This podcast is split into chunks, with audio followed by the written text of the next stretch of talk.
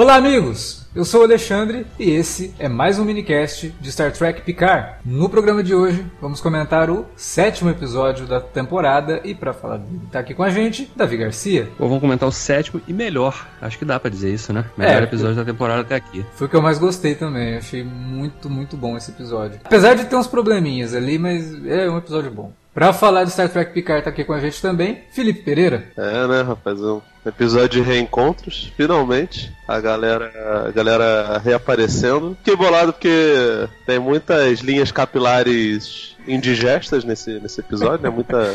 Pô, ainda muita filmam de cima, né? Filmam o Riker de cima. Não, coitado. cara, que esculacho, velho. Que coitado do Jonathan Frakes, cara. O cara tá lá, né? Enfim, vamos, vamos começar antes que vocês descubram que eu tinha um filho que ninguém sabia que existia e que sumiu antes de poder aparecer. Pois é. Aliás, aquele eles nunca tinha, tinha sido citado, né? Não. Ele- É, só pra criar um Tá drama ali em cima do, do casal e tal. Mas não é tão ruim. Eu achei, eu achei legal a ideia. É uma pena que, como não é uma série deles, não, não vai explorar mais isso, né? Mas Podia ter, né? Troy Riker, né? oh, eu assistiria. A garota índio. Essa é ótimo. Então vamos falar de Picard logo depois da vinhetinha. A gente já volta.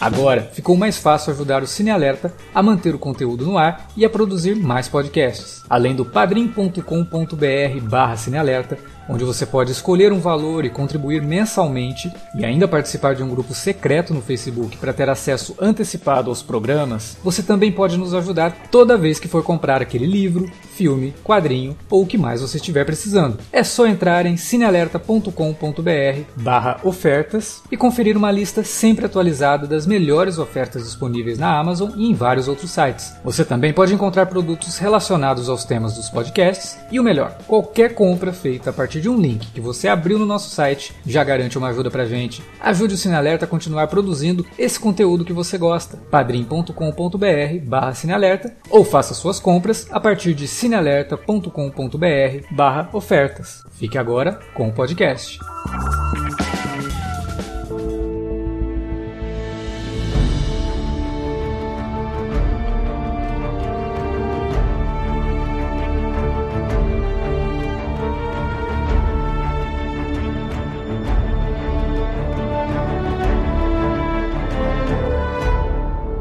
Bom, a gente falou ali no começo, né? Tanto o Davi quanto eu. Esse foi o episódio que eu mais gostei. Eu acho que ele equilibra muito bem o que a série traz de melhor, que é a questão do desenvolvimento do Picard, como que a gente vê esse personagem agora e ele revisitando personagens do passado, ao mesmo tempo que trabalha bem ali a questão da mitologia, né? Porque já começa com um flashback, é um flashback mais curto dessa vez, né? A série está acostumada a começar com flashback, mas esse é um flashback mais curto, mostrando o que aconteceu na conversa da doutora Jurati com a Commodore O, né? E aí a Commodore O, ela é realmente uma vulcana, não, não tem mais dúvida, ela não é é, é, Romulana, porque ela faz um mind meld ali com a Jurati e mostra pra ela várias imagens, né, que a gente só pode tentar decifrar o que que é, né? Me parece ser algo do passado e que aí a gente já tinha falado isso, acho que no episódio piloto, talvez a série realmente esteja trabalhando para mostrar as origens dos Romulanos, como que isso tá ligado com a origem dos vulcanos e como que tudo isso tá ligado com esse medo de inteligência artificial que os Romulanos têm. E eu acho que dá para ligar até com uma outra coisa, mas aí a gente comenta ao longo do programa. Eu acho que tem uma ligação com Discovery. Enfim, eu acho que é um episódio, como eu falei, ele mistura muitas coisas boas que a série tem e faz isso tudo com um ritmo muito bom. Apesar de não ser um episódio voltado para ação, é um episódio mais próximo daquilo que a gente viu no começo da temporada, né? Um episódio mais tranquilo, mais calmo, com mais diálogos. E embora traga de novo, né, muita exposição para algumas coisas, e é que eu entendo, porque ele precisa estabelecer certas coisas que aconteceram antes e o público que não conhece Star Trek a nova geração precisa ter isso jogado, né? Mas ao mesmo tempo é uma coisa que pode atrapalhar um pouquinho, mas ele traz exposição até de coisas que já aconteceram na própria série Picard, né? Então isso acaba atrapalhando, mas ainda assim, os bons momentos entre a velha tripulação, né, os dois membros da, da, da antiga tripulação da Enterprise do Picard, com o Picard, eu acho que traz ali algo muito interessante que vai muito naquilo que a gente falou semana passada, né? Porque semana passada a gente discutiu sobre como que essa tripulação da nave do que o Picard tá entre aspas comandando, ninguém tem nada a ver com o outro e não existe aquela química, né? Os personagens não, não, não se encaixam muito bem naquele cenário. E quando você vê a Troy e o Riker conversando com o Picard, você entende o que é uma tripulação que, mesmo estando separados por tanto tempo, ainda mantém o mesmo entrosamento. Mesmo com muita coisa tendo acontecido, você vê aqueles três ali, eles pertencem à mesma, à mesma situação, ao mesmo lugar, às mesmas ideias. Eu acho isso muito legal. Isso, esse episódio trouxe muito bem. Né? Tem vários é, agrados aos fãs ali que pega muito pela nostalgia. Tipo, a gente vê a Troy pela primeira vez num vestido azul, um azul bem no tom do, do azul que ela usava lá no, no começo da, da de Jornada nas Estrelas da Nova Geração. Várias menções a coisas que aconteceram em Jornada. O Picard falando do coração dele, né? Que ele tem um coração transplantado artificial, que, que é um negócio que a gente vê como que ele ganhou esse coração no episódio Tapestry. Isso, isso eu achei muito maneiro cara. Muito legal, cara. O episódio, assim. Eu não vou falar que ele é um episódio redondinho por conta desses problemas que eu falei. Mas ele, perto do que a série entregou até agora, principalmente nos episódios 4 e 5, eu achei que esse foi o melhor mesmo, assim, ele traz muita coisa boa. Cara, eu concordo com vocês que é o melhor episódio, mas isso, para mim, pelo menos, a sensação fica maximizada porque os outros episódios não foram tão legais, né? Sei lá, o primeiro episódio foi bem, bem maneiro, foi bem bacana. Eu gosto dos dois primeiros. Eu acho os dois primeiros muito legais, assim, porque ele te joga na história e você, sabe, quer conhecer mais daquilo, mas depois é. ele vai caindo, caindo, caindo. Né? Passei por um momento muito delicado, eu tenho que rever a maioria desses episódios do meio, porque assim, eu tenho muito vivo na memória o primeiro, que uhum. foi bem legal, o último que eu gostei, que foi o que a gente gravou, Sim. e esse agora que claramente é, é, o melhor. Aparentemente, o Picard só fica bom quando eu participo dos, dos minicasts, não sei. Você já percebeu, tem um padrão aí. Ainda bem, porque se tivesse episódio ruim com você participando seria impossível. Ia ser, não ia ser minicast, com certeza. Mas assim, cara, é, eu acho muito legal também essa, essa coisa de resgatar essa sensação de, de entrosamento. Cara, não é uma parada exclusiva de tripulação, né? Isso funciona com, com basicamente qualquer coisa. Sei lá, o, o, eu tava um tempo sem gravar podcast com você, eu também uma eternidade como foi lá com o pessoal da Enterprise, né? E, e longe de mim me comparar com as pessoas, nos comparar com as pessoas da Enterprise, até porque, sinceramente, o Davi jamais estaria na Enterprise, né, cara? Porque, pô, o maluco começou a acompanhar Star Trek com, com o J.J. Abrams. Não.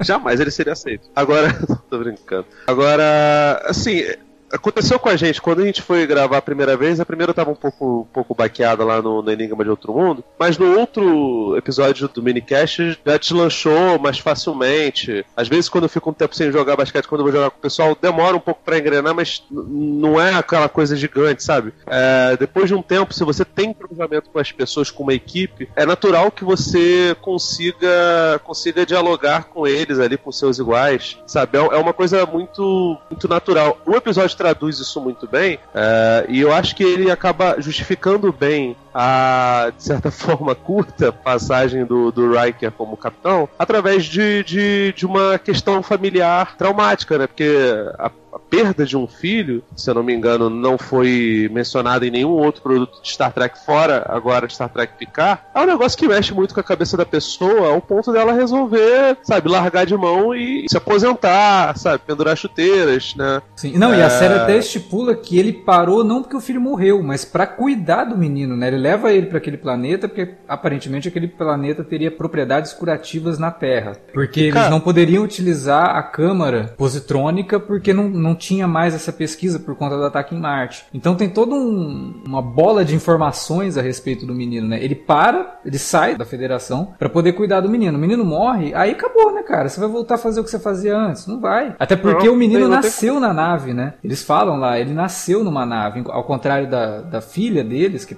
é mostrada no episódio, que nasceu na Terra, o menino nasceu na nave. Então voltar para uma nave é difícil, né? É uma, assim, e, e perdas, eu sei porque, enfim, algumas pessoas sabem, eu perdi recentemente minha mãe, eu, eu ainda moro na casa onde ela morava, e cara, é muito difícil. Você passa por cada cômodo, você lembra da, da, da pessoa e lembra da ausência. Uma ausência que é grandiosa, que é absurda. Você imagina para ele que, que o nascimento do menino é intimamente relacionado com a natureza do, do, do antigo trabalho. Praticamente ninguém tem estrutura para poder, poder lidar com isso. É um adendo num episódio, sabe? É uma pena que todos os outros episódios não tenham esses adendos. É. Porque, infelizmente, se, se perde um pouco nessa coisa que eu já falei lá no outro episódio, de explorar clichês e coisas genéricas de, de ficção científica. Quando não precisa, cara, porque, sabe, Jornada jamais foi isso. E uma série que não é procedural deveria ser mais presa a, a, esse tipo de coisa, né? A gente reclamou lá, poxa, no, no trailer o próprio Riker aparece, sabe, com destaque. Ele só vai aparecer no sétimo episódio, com três episódios para acabar a série, e provavelmente só nesse. Pode ser que a gente tenha alguma surpresa. Sim. Mas sim. acho bem difícil de acontecer assim, algo grandioso. Pode ser que ele apareça lá com uma nave, pô, legal, seria uma, uma bela demonstração de, de superação pro cara que sempre foi o mentor do Capitão Riker, sabe? Uhum. Se ele voltasse a, a, agir, seria maravilhoso. É, mas, mas, mas assim, trairia um pouco o que a gente viu aqui do momento dele agora, né? Eu acho que esse não é o momento do Riker voltar ativo. Eu acho que trai um pouco o que a gente viu o desenvolvimento do personagem se isso acontecer. Eu não gostaria, mas assim, realmente depende de como vai ser, vai ser feito, sabe? É, eu não duvido que eles apelem para isso. Para mim não seria algo super pecaminoso como você pensa, não, mas eu preferia também que, que não fosse, é porque a coisa foi tão bem construída uhum. e tem poucas que são bem construídas nessa série até aqui. A, esse ponto, né? Agora tem uma coisa que eu fiquei bem puto com, com a introdução do episódio. Eu não sei se vocês perceberam, na abertura aparece o nome do Jonathan Frakes e não aparece o nome da Marina Sirtis e ela tem tantas cenas no episódio quanto ele. Ela, para mim, inclusive, tem as melhores cenas envolvendo o retorno desse personagem. Pois é. Os momentos É, mais, mais- íntimos dela com o Picard ali ficaram muito bons, cara. Sim, eu confesso até que deu uma, emoção, uma leve emocionada, assim, na, Ah, o abraço dos dois é muito bonito, cara. É. Porque, pô, aquele abraço ali ele tem tanto significado, né? Porque não só pela personagem ser, ter essa capacidade de ser sensitiva, né? Ela é, a- é da raça dela ter isso, né? Essa capacidade de enxergar o emocional de alguém com quem ela tem contato. Mas não é só isso, né? Tem o lance todo de realmente esses personagens estarem afastados há muito tempo, né? E você leva isso pra dentro da ficção também. Então tem o. A gente sabe que os atores se gostam muito, né? Porque viveram ali sete anos trabalhando juntos e É, tinham realmente uma relação muito filmes, próxima. Né? Fora filmes, aparições exato. públicas, que eles sempre estavam juntos em convenções e tudo mais. e Sim, a gente até sim. falou antes de gravar, aquele abraço é tão sincero que parece que tipo, foi a primeira vez que eles se viram na gravação do, do episódio, sabe? Porque é, É. muito natural aquele abraço. É como se ela tivesse realmente pensando nisso que você falou. Do, todo o tempo que eles passaram juntos, em, frente às câmeras, né? E agora po- poder voltar a fazer isso de novo. Dentro de uma série de Star Trek é algo legal, assim. É, não só pro fã, mas Não, também pra só, eles. Só pra ficar claro, diferente do que aconteceu com a, com a série original, né, com, com a série clássica, é, não existia tantos atritos entre o elenco de A Nova Geração. Ao contrário, né, tipo assim, eles realmente eram muito unidos. Não tô falando que todos eles são super amigos e, pô, sabe, cagam de porta aberta. Não é isso que eu estou dizendo. O que eu estou dizendo é que Não tinha tanta briga William de Shatner. ego, né? isso, assim, o William Shatner e o Leonard Nimoy, eles se tornaram muito amigos já na terceira idade, quando já faziam mais filmes e tal. Até quando eles faziam os filmes, porque assim, a, a reunião, principalmente ali da procura de Spock pra frente, o elenco acabou se tornando bastante amigo, né? Mas, sim, a série de Jornada Clássica tem um milhão de atritos, sabe? O Shatner era extremamente chato, falava de maneira lenta pra manipular a câmera, desse jeito assim, sabe? Isso não acontecia com a nova geração, sabe? O Patrick Stewart, a, a Surtees, o Jonathan Frakes, o LeVar Burton, todos esses caras eram bem, bem, bem unidos, assim, são, são, são bem brothers. A Gates McFadden, que eu também tô esperando muito pra que apareça, que eu adoro ela, cara. Não, É, e, e você vê que isso, isso acabou se refletindo na forma como o Jonathan Frakes dirigiu vários episódios, o LeVar Burton dirigiu vários episódios. É, então, um relacionamento entre eles ali que ajudava nesse sentido. Porque imagina você ser dirigido por um cara que você não gosta. É, não. E assim, e, e nova geração ainda teve o lance de uma porrada deles. Não foram nem só os que você citou. O Stewart é, dirigiu, a Gates McFadden também, também Sim, dirigiu. sim. Não lembro se os outros sim, se o Brent Spiner, acho que não. É, eu O- acho que o Brent Spiner não. Acho que Brent Spiner, o, o, o Michael. Qual é o nome do, do, do, outro? Michael, Dorn. Dorn? Michael Dorn. Eu, É, acho, é. é, eu acho que o Michael Dorn dirigiu em de, de Space Nine, mas em Star Trek A Nova Geração acho que não. É Assim, não era uma parada incomum, sabe? Dentro Não. do, do. O LeVar Burton, se não me engano, ele dirige série até hoje, né? O Stewart e a, e a May que não, não fazem tanto isso, mas é, levar Button, se você for ver assim, séries, séries da Marvel. É, Sim, ele, ele continuou dirigindo Star Trek, inclusive. É, tem Voyager dirigido por ele, tem Deep Space Nine dirigido por ele, tem Enterprise dirigido por ele. Ligado? Eu queria muito que todos esses caras aparecessem, que o O'Brien aparecesse, que a Keiko aparecesse, que todo mundo aparecesse. Ah, o é, era sensacional, adorava ele. O Stewart tem contrato assinado para fazer três temporadas, né, de picar, né? Mas a CBS tem que correr aí, né, cara? Porque pô, tem que aguentar, tem que, tem que eh, aproveitar que ele tá vivo. Não, ele tem contrato para três temporadas, mas a CBS ao só confirmou duas por enquanto, né? Então, Sim. teoricamente, ainda tem tempo até para essa galera reaparecer de alguma forma sob algum contexto, né? Mas que também, é. se aparecer, e eu torço para que apareça, que seja realmente com, com propósito, né? Não seja só uma cameo lá, ah, Lele, a doutora apareceu de novo, né? Porque assim, Cara. ela, ela inclusive tem um relacionamento, teve um relacionamento com o Picard, né? Sim. A gente descobriu no depois. E então, o Picard agora tá com um problema de saúde. Exatamente. Ele pode então, buscar conselho uma... dela. Exato. Então tem isso, né? Mas, assim, foi um. Pra, pra, considerando a primeira temporada, e eu acredito que eles não vão reaparecer, foi uma, foi uma participação muito boa. Teve uma carga emocional forte, dramática, ela, ela ajudou a desenvolver mais esse momento do Picard, que, que ele, quem ele é, o que ele tá fazendo, e, e expandir um pouco até o, a, a própria natureza da, da Soji, né? Porque ela se vê realmente, tem um conflito muito forte ali, né? Quando uhum. a garota chama ela de, ah, então você é androide, né? Ela instantaneamente já ativa um negócio dela que o Picard até fala, não, calma, calma, aí né, ela dá um tapa nele. É, não, porque você imagina, é, ninguém tinha falado isso pra ela assim de forma tão crua, né? Você é um androide, né? Mas ela já tava desconfiando e tal, mas pô, ela se sente humana. E ela se sente nessa Sim. coisa de minha, minha vida foi uma mentira. A menina pega e fala daquele jeito, com a naturalidade e a inocência de uma criança até, né? Ela Sim. já, cara, joga isso na cara da pessoa, não, né? Cara. Criança, criança é covarde, já falei isso. é, tem, tem, que ficar, ficar passando pano não, parceiro. Ela realmente fica transtornada naquela situação e depois, com a própria menina, né, ela vai criando um laço ali que é bem legal também. Sim, isso que eu ia falar, essa atriz que faz a Kestra, né, o nome da, da menina, da, da personagem, né? Isso, que é o nome da irmã da é, Diana Troy, inclusive. Exatamente, é uma homenagem, né, que eles botaram ali, um, um easter eggzinho. Uhum. Bem legal. E a atriz é muito boa, né? Essa menina é muito boa, cara. É, a menina uma é pena boa. realmente que seja só uma participação ali, porque se os pais reaparecessem, ela reapareceria junto também, talvez, né? Mas foi muito boa a dinâmica que foi criada dela, porque realmente ela tem toda a espontaneidade da criança naquele momento e depois a delicadeza dela com que, com que ela vai se aproximando da Sold, né? Ela, ah, então você, você é, produz saliva? Uhum. Ah, muco também? Ah, então, né? Então, não sei o que. Aí ela, depois ela até brinca, né? Você, o, o mais legal disso tudo é que você tem três anos, eu posso mandar em você, então. Porque sou mais velha, é, né?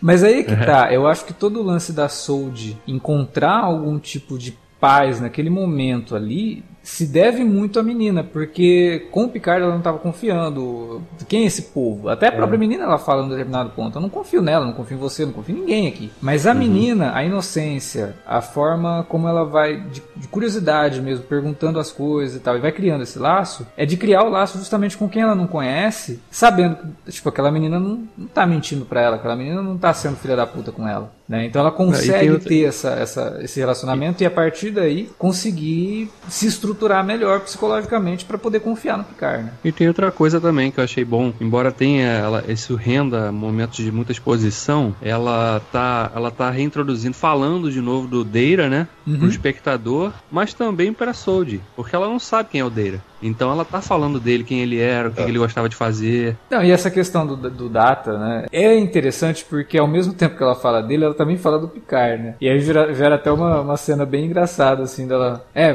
já, já me falaram já de você, o maior capitão da frota. Aí o Picard, maior capitão, né? Aí o, o Riker, que? Quem falou isso pra você?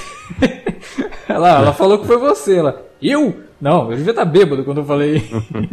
Quer dizer, a admiração que ele tem pelo Picard é muito grande, né? É, tem, inclusive depois na, naquela cena que eles estão lá sentados na beira daquela lagoazinha lá, né? Sim. Ele até, o Picard até perguntou, você vai tentar me demover da história aqui? É, que demover, já, já passei disso. É, eu sei que é perda de não tempo. mais né? meu tempo fazendo. Não, né? não, não, conseguia nem quando era imediato dele, cara. Vai tomar banho.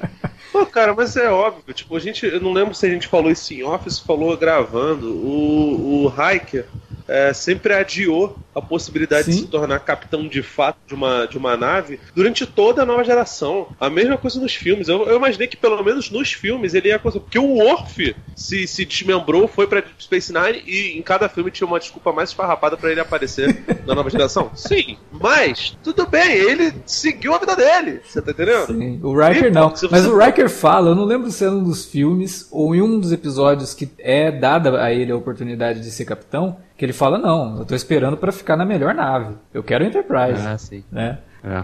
O Riker é aquele goleiro bom, que ele é bom pra caramba, só que o titular também é bom pra caramba. E o cara não quer sair do clube porque ele gosta muito do clube. Aí ele fica esperando o cara, esse cara não vai sair, não. Rafael do Cruzeiro ou o Walter do Corinthians. Teve um negócio que me chamou a atenção das cenas do reencontro, cara, que quando ele né, a garota entra, né? Pai, não sei o que, vem aqui ver o que chegou, tá aqui fora, não sei o que. Ele abre a janela e aí o Picard já tá do lado dele ali, né?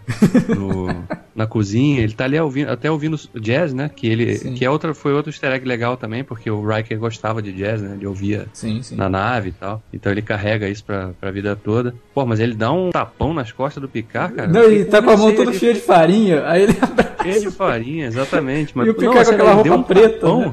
O Picard, Picard já magrinho ali, cara, debilitado, o cara vem num tapão daquele. Mas, Não, mas achei legal a dinâmica dos dois. É, ela é prontamente restabelecida sem precisar de muita, de muita, de muita troca de palavras, né? Sim. É impressionante a química do, assim dos dois atores. Assim como a atuação do Riker como um oficial, né? Porque a hora que o Picard fala, ó, oh, a gente tá em perigo, não sei o que, ele já dá um monte de comando lá na, na casa Sim. dele, que parece ser toda é, rústica, mas na verdade tem um monte de sistema de defesa, porque eles estão sendo atacados constantemente lá pela raça dos Xind, né? É uma raça que apareceu no, é. na, na série animada de Star Trek. E uhum. aí ele, ele dá um monte de comando assumindo a postura de um, de um oficial mesmo, né? Não brava que apareceu na, na série animada. É, aparece.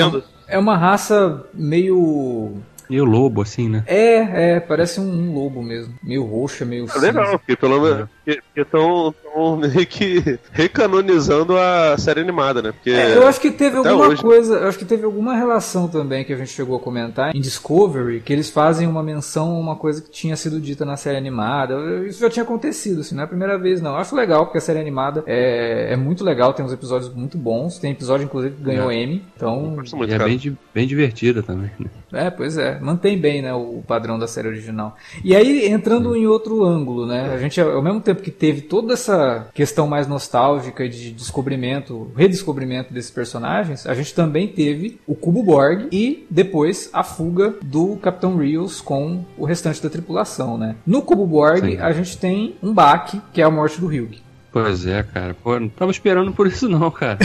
Eu achei que a gente fosse ver mais do Rio que aí, pô. É. Mas assim, foi uma morte que ela ocorre com, com muito significado, né, também, né? Ela traz o choque, mas ela também ressignifica esse personagem de uma forma bem legal, porque e se manteve fiel do, até natureza, o fim, né, cara? Sim, sim, a natureza dele ali, ele uma espécie de, né, de, sei lá, mal comparando, exagerando talvez, um Schindler da vida ali, né? Porque ele tava libertando aquela galera toda e, e tentando ao mesmo tempo, não sei se ressocializar seria a palavra, mas acho que seria esse o, intuito, sim, né? Sim, sim. Porque ele tava recuperando, tirando os caras daquele trauma todo, porque muitos ali a gente acredita que já tinham sido assimilados há muito tempo, então, né, você despertar de um trauma desse não, é, não seria uma coisa fácil de voltar. E ele vê, testemunhar através ali das ações da, como é que chama? Narissa, né? Porra, nem sei, já falaram o nome desse personagem na série? Já. Ah, não lembro. Cersei Romulana.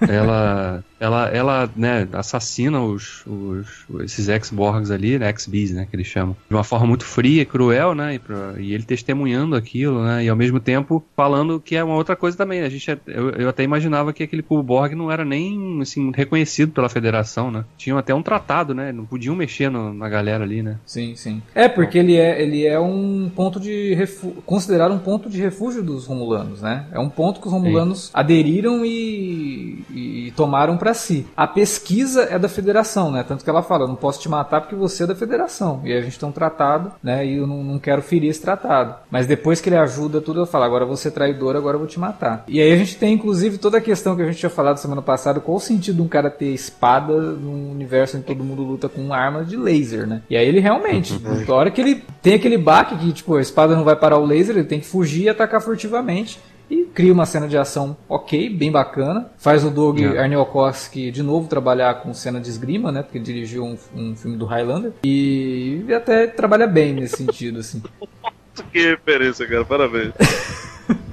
Ele dirigiu o Highlander Endgame, né? Que é aquele que tem o Connor McLeod e o Duncan. Ah, cara, é fogo, assim, porque eu não gosto daqui, desse personagem alfa aí, tá ligado? Mas ele vai ser o responsável por trazer de volta 7 de 9 pra série, então aí a gente perdoa aí. Ah, é verdade. Sim. O que é legal, né? Porque a gente até ficou questionando, pô, será que, né, 7 9 também, se foi só essa aparição, é. a gente já sabe ah, que ela certamente vai aparecer de novo. Sim, né, é porque quando o Hugh fala ali só um ex-Borg pode acessar o negócio, você já sabe quem que vai ser esse ex-Borg, né? O menino não ia ah, sair por ali procurando ou, você tem consciência já ou tá no tratamento ainda? Eu preciso que você vá ali na sala da rainha. Ela ia chegar e dar uma olhada assim, qual é o cachê que a gente já pagou pode trazer de volta. Eu, eu não tava com vocês no, no, episódio que, que ela apareceu. Foi um, um beli, uma belíssima aparição. Foi, inclusive, um negócio assim que, que me deixou bem feliz, cara, quando eu vi. Porque é uma lufada de ar num, num episódio, numa parte da série que tava chata pra caramba, cara. Sinceramente, tava, tava um negócio assim de, de, de dormir. E, porra, cara, Jerry Ryan tem uma presença absurda, cara. E olha que assim, eu nem sou tão fã de, de, de Voyager assim, tanto que até hoje eu não vi a parte da série que a 7 de 9 aparece, sabe? Mas, pô, cara, ela não viu nada da terceira pra frente. Não, acho que eu, se eu não me engano, é, é, foi isso, né? Ela aparece na terceira ou na quarta? Na terceira. Final da terceira, né? Não, é, eu vi, eu vi só as duas primeiras, se eu não me engano. É um negócio é. até que eu tenho que. Mas Voyager, pressão, Voyager é uma série muito complicada nessas duas primeiras temporadas. Eu, eu não culpo o Felipe por não ter tido saco pra continuar e ter chegado Bom, na terceira, eu, não. Eu vi o piloto e depois eu já pulei pra quando ela aparece, então.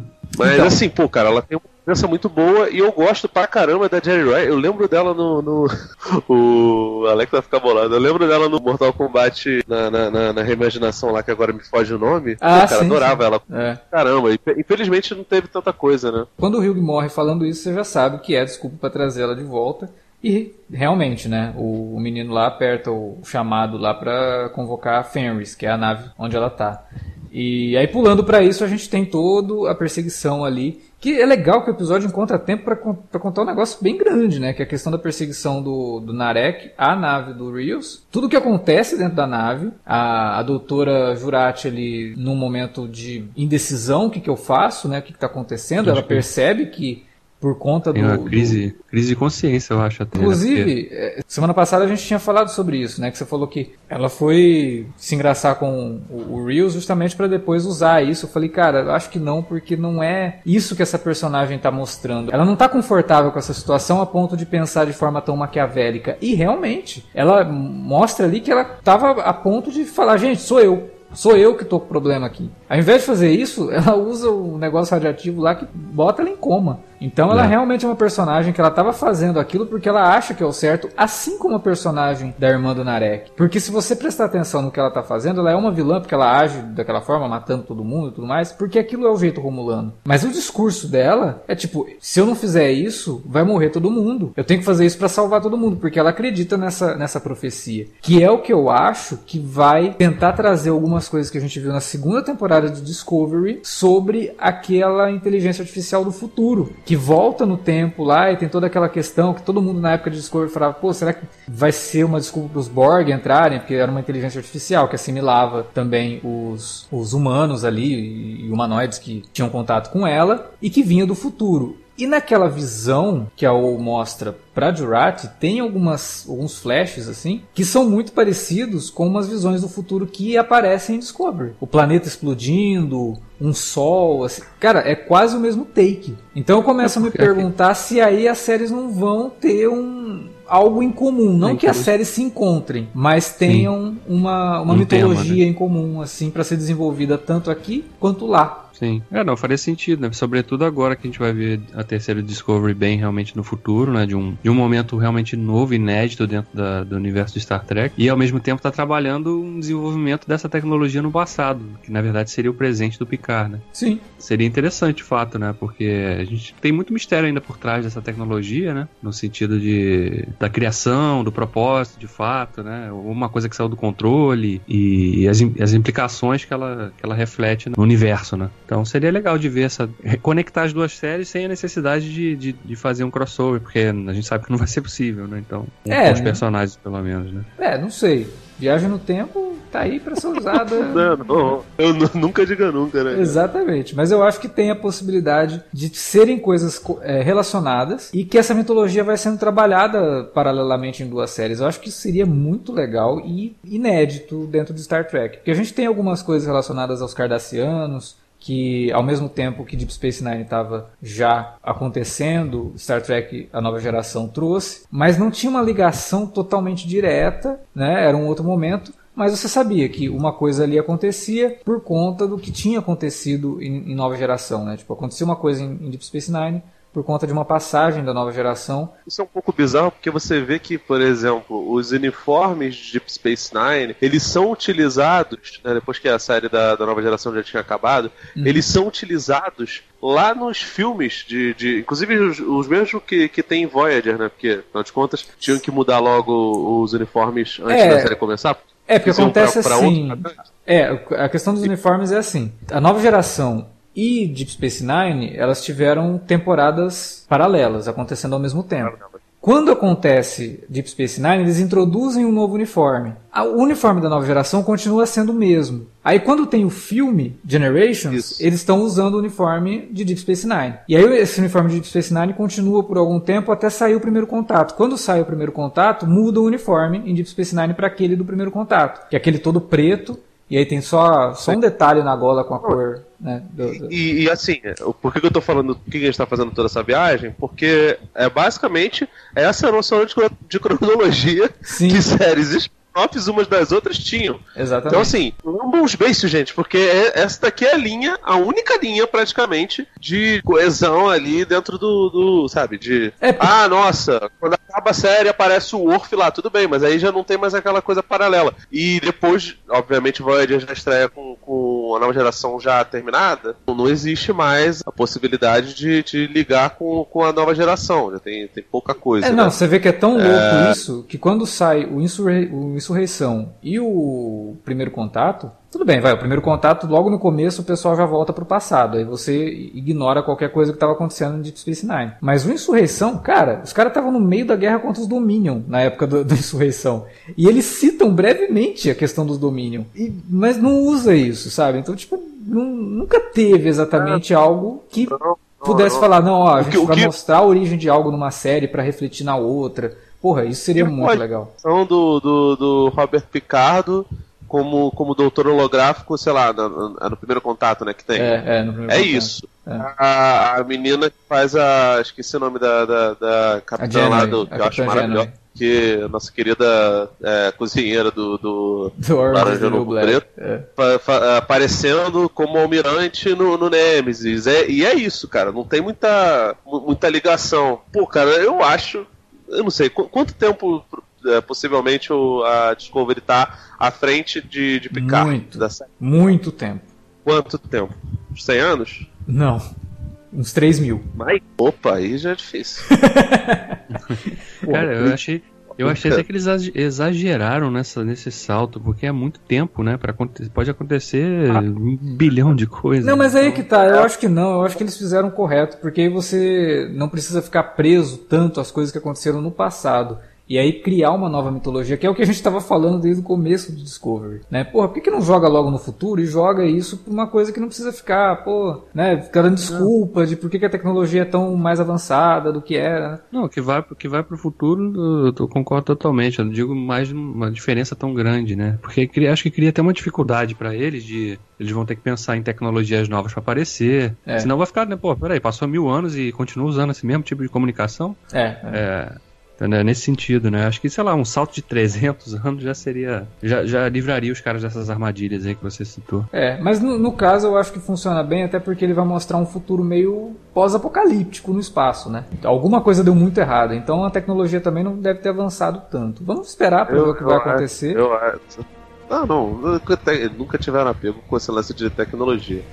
A tecnologia Enterprise já era maior do que a nova geração e era muito tempo antes. É, pois é. Mas enfim, é, eu acho que foi um episódio que trouxe muita coisa legal mesmo. Tem toda essa questão mitológica, como eu falei no começo, e trazer essas pretensas ligações aí a gente tem, né? A gente está só imaginando aqui. Talvez seja só uma reutilização de, de, de cenas no melhor estilo Tokusatsu, né?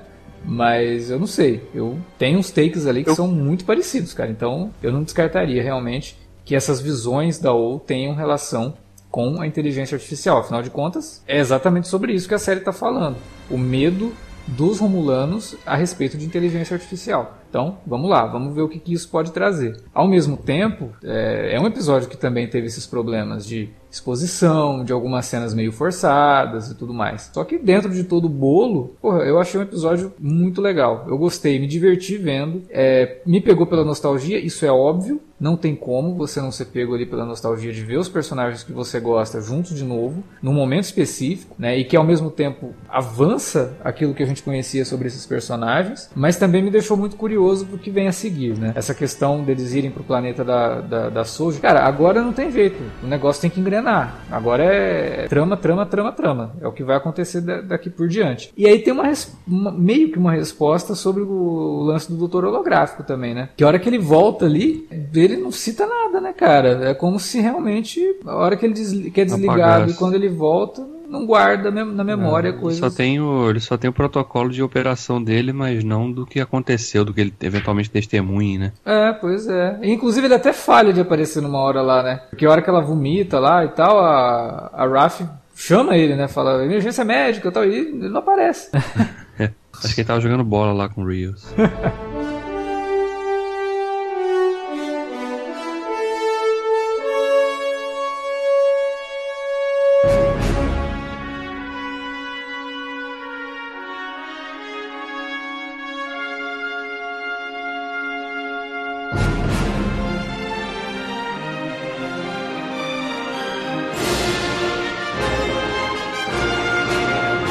Bom, era isso que a gente tinha pra falar sobre Star Trek Picard nessa semana e a gente espera que vocês tenham curtido o programa e o episódio. Fala pra gente aí na área de comentários ou manda um e-mail pra alertavermelho arroba cinealerta.com.br Você também pode falar com a gente nas redes sociais, facebook.com.br cinealerta ou arroba cinealerta no Twitter. Utilize as redes para dar críticas, sugestões, fazer comentários e também divulgar o nosso conteúdo. Usa lá seus perfis para divulgar o nosso trabalho por aqui. Semana que vem a gente tem Star Trek Picard de novo, mas também tem um alerta vermelho. Eu sei, era para ter entrado um alerta vermelho essa semana, mas não deu. Desculpa, gente. Mas vocês vão gostar do programa que a gente preparou para a próxima semana. Vai estar, vai estar bem legal. Então é isso. Valeu pela audiência. Até a próxima.